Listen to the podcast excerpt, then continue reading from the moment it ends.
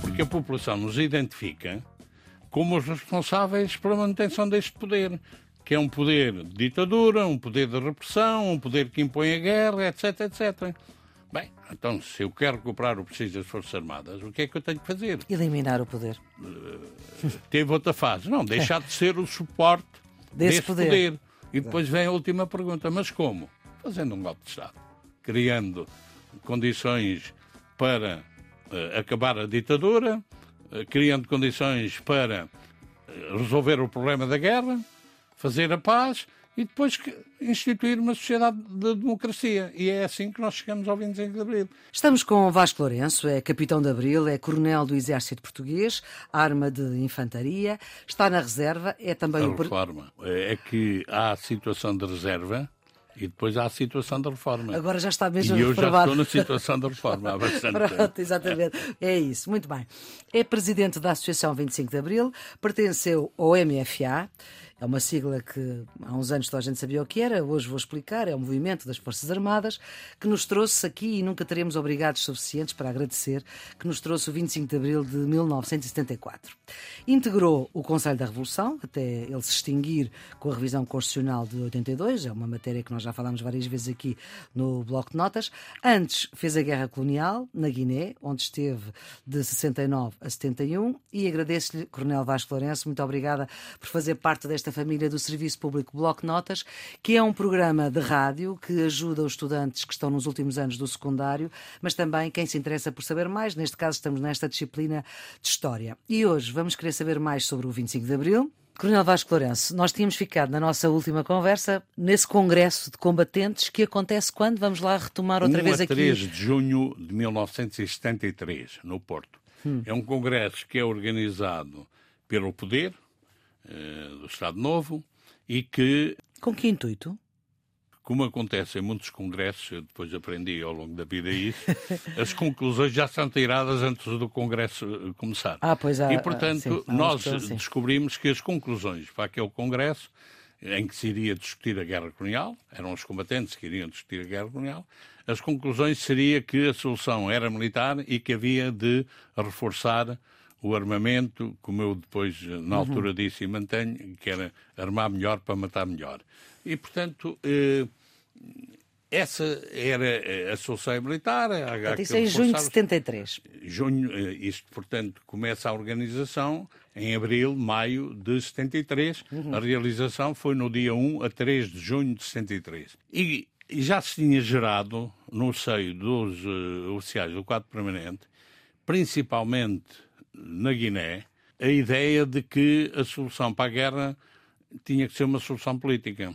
Diplomática, política, não. É aquela ideia de que, aliás, que eu continuo a defender em todas as guerras, nomeadamente nesta da Ucrânia, a solução não pode ser militar, tem que ser política. Até porque a guerra não é solução para nada. E também convém frisar aqui, aproveitar para frisar, que nunca as Forças Armadas declararam uma guerra. Quem declara a guerra é o poder político. As Forças Armadas fazem a guerra para que o poder político possa resolver os problemas que o levaram à declaração da guerra e isso tem que resolver politicamente. Portanto, as Forças Armadas não declaram nem a guerra nem a paz.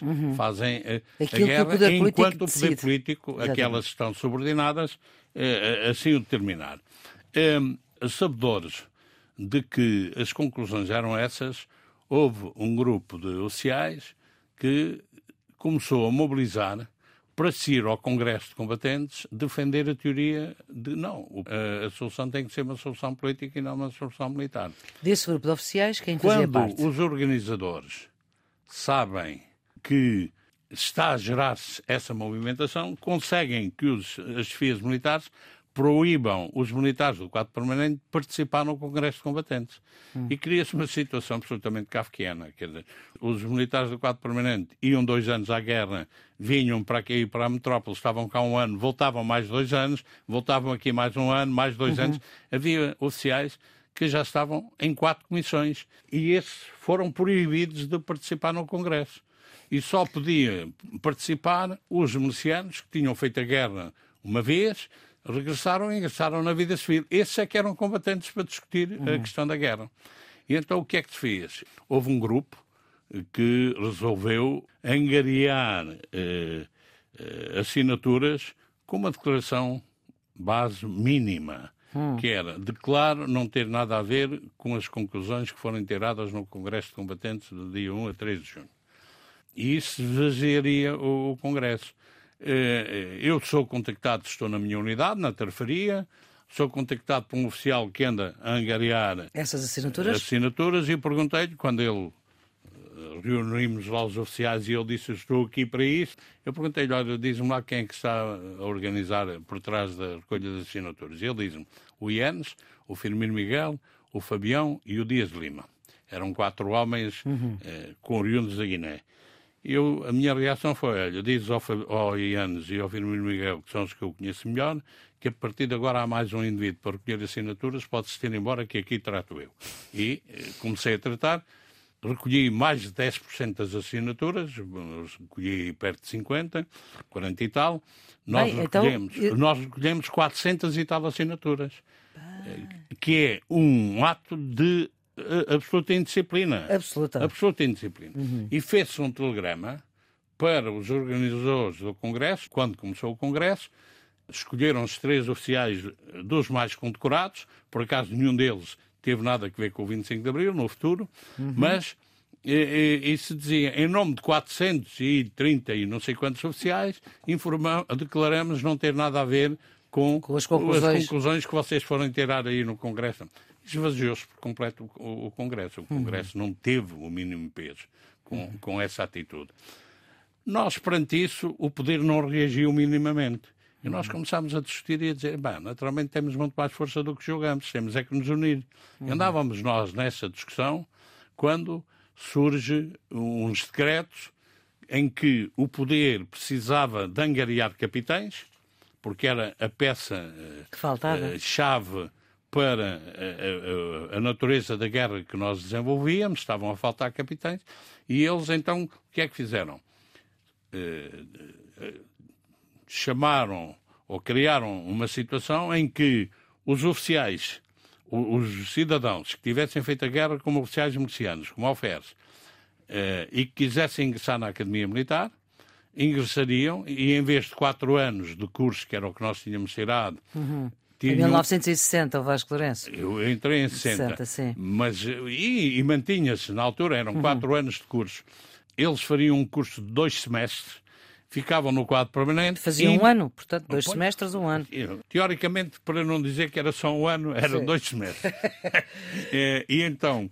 Os eufemismos é, da. depois ingressavam no quadro permanente, mas ultrapassavam na antiguidade os que já estavam lá, que já tinham, inclusive também tinham feito a guerra, tinham feito o curso de quatro anos. Isso, como sempre, provocou reações fortes claro. e houve eu assumo como um deles, quem aproveitasse aquilo que eu disse na altura, a malta só se queixa, a maior parte da malta só se queixa, ou quando está com dor de barriga, ou quando sente que lhe estão a meter as mãos nos bolsos. E neste momento eu tenho todos a gritar: tira a mão com o bolso é meu, tira a mão com o bolso é meu, e vamos aproveitar isso. E aproveitámos, e depois foi uma caminhada acelerada que durou menos de nove meses. Portanto, uhum. nós fizemos a primeira grande reunião clandestina, onde juntámos 136 oficiais, capitães, uhum. e por isso o movimento ficou conhecido pelo movimento dos capitães. capitães. Fizemos-lo no Monte Sobral, em Alcácer, no dia 9 de em setembro. Em Viana do Alentejo. É, exato. E tivemos uh, a capacidade de criar ali uma bandeira que nos serviu, por um lado, de mobilização para mais ingressarem no movimento e, por outro lado, de camuflagem, que era qual é o, o, nosso objetivo? Ninguém falava em política. Não, o nosso objetivo é recuperar o prestígio das Forças Armadas junto da população portuguesa, porque sentimos que estamos desprestigiados. Demonstrado que estávamos desprestigiados, porque todos o sentíamos no claro. dia a dia, a pergunta que se faz é isto: mas nós estamos desprestigiados porquê? Então nós até andamos a, vamos fazer a guerra, fazemos, estamos a fazer o nosso dever e estamos desprestigiados perante a população. Porquê? E a resposta foi fácil, porque a população nos identifica como os responsáveis pela manutenção deste poder, que é um poder de ditadura, um poder de repressão, um poder que impõe a guerra, etc, etc. Bem, então, se eu quero recuperar o prestígio das Forças Armadas, o que é que eu tenho que fazer? Eliminar o poder. Uh, teve outra fase. Não, deixar de ser o suporte desse, desse poder. poder. E depois vem a última pergunta, mas como? Fazendo um golpe de Estado, criando condições para uh, acabar a ditadura, uh, criando condições para resolver o problema da guerra, fazer a paz e depois instituir uma sociedade de democracia. E é assim que nós chegamos ao 25 de Abril, com a preocupação que tivemos de aprovar para apresentar à população um programa político. Porque porque havia muita a gente. A diferença de outros golpes de Estado, sim, não é? Daquela não, altura. É, porque havia muita intervenção é, militar é, e houve muita intervenção militar pelo mundo. mundo em sim. todo o mundo. E eu, eu, eu costumava dizer: nós não podemos cair na situação de dois pontos de vista. Uma é uma história que diz um exército numa guerra conquistou a cidade, depois de ter conquistado a cidade não sabia o que lhe havia de fazer e devolveu novamente ao rei. E outra é só mudam as moscas, o resto continua tudo na mesma. E, uhum. portanto, tivemos a preocupação de apresentar um programa político. Fizemos, de facto, uma ação militar exemplar. Eh, eh, as Forças Armadas portuguesas nunca fizeram, em toda Nada a sua tão história, bem feito. uma eu, eu tenho Enfim. opinado isso, tenho discutido isso com alguns especialistas. Lembro, por exemplo, do, do Loureiro Santos, que era um grande especialista na área da, da história sim, e da estratégia militar, e eu dizia-lhe, oh, Eduardo, não há. E ele dizia-me, não, eh, não tens razão. Aí, houve aí umas alturas que as Forças Armadas fizeram umas operações... E eu Portuguesas? Sim, sim. Hum. E eu dizia-lhe sempre, um exemplo, um, e calas-me já.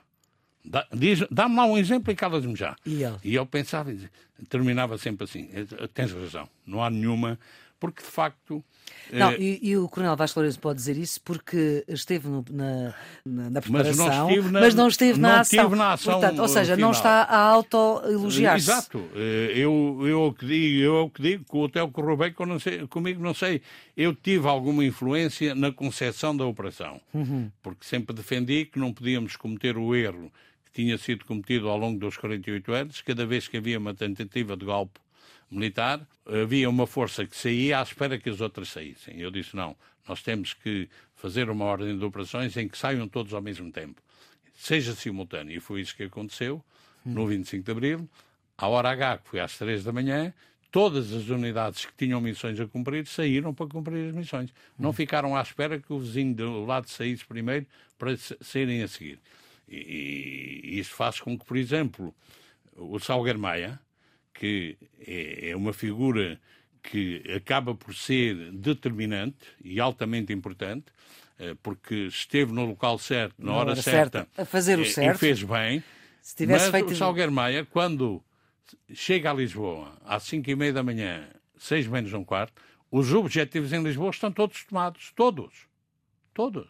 Você tem a RTP tomada, a emissora rádio, nacional é? tomada, a, a emissora nacional Sim. tem eh, esta que não era aqui, eh, não era aqui, não, a RTP que era no Lumiar, a emissora nacional que era, que era no Calhas, eh, no Calhas. Hum. teve o quartel-general da região militar de Lisboa tomado, teve o Rádio Clube tomado para servir de, para servir de posto de, de transmissão. Comando, é? Portanto, aqui teve a casa da, teve uma série de, de, de, todos os objetivos, que eram objetivos militares Àquela na ordem hora? de operações, à hora que o Salgueiro Maia chegou a Lisboa, já estavam uh, tomados pelo MFA. Depois ele vai ter a missão fundamental de uh, prender o Marcelo Caetano, que se refugiou no, no Carmo, e portanto, mas, mas de facto há uma ação coletiva. Todas as unidades em todo o país confluindo a maior parte delas para Lisboa, ao norte de, de Viseu, porque Viseu e Aveiro ainda confluíram para Lisboa, Lamego já confluiu para o Porto, as hum. unidades, portanto, do norte confluíram para o Porto, as do Algarve intervieram no Algarve, mas as do Alentejo confluíram também para Lisboa. Mas uhum. todas elas às três da manhã começaram a para fecharmos esta nossa uh, segunda conversa, antes ainda de entrarmos diretamente no 25 de Abril, houve um 16 de Março pelo meio. O 16 de Março, e repare, é a última tentativa que há e que sofre da pecha que eu referi há bocadinho. Há uma unidade que sai à espera que as outras saiam. É, o 16 de março ainda hoje é muito controverso. Hum. A origem da discussão corporativa entre os que eram aliciados para ingressarem naquelas condições que eu referi há pouco e os que já estavam no quadro permanente, criou dois grupos que os ex-mercianos crismaram. Chamaram-se a eles de espúrios, a eles próprios de espúrios, e chamaram-nos a nós, aos oriundos de cadetes na Academia Militar, de puros. Hum. Isso, eles reagiram mal quando, no início, a contestação era aos diplomas que os favoreciam a eles. Eles, a partir de uma certa altura, puseram-se à ordem do General Espínola, hum. uh, que lhes prometeu incondicional apoio, e nós fizemos um acordo e em Cascais, no 5 de março, participámos pela primeira e única vez até ali os dois grupos, uhum. os puros e, e os espúrios. E aí há uma tentativa deles, quando nós dizíamos que precisávamos de um programa político, eles defenderam que o programa político não era preciso porque havia um chefe que diria como era e nós iríamos atrás. Para eles, na altura, foi clarificado quem é o chefe que vocês era... dizem, é o Spínola, vamos a votos e o Costa Gomes ganhou mais uma vez, a escolha em Cascais, 4 por 1, 4 hum. votos para Costa Gomes e, e um na proporção, Sim. e um para o Espírito, contrariamente em Óbidos, em que nós já tínhamos discutido pela primeira vez a escolha de chefes, e como não estavam lá os espinolistas, o Costa Gomes tinha ganho 8 a 1, não é?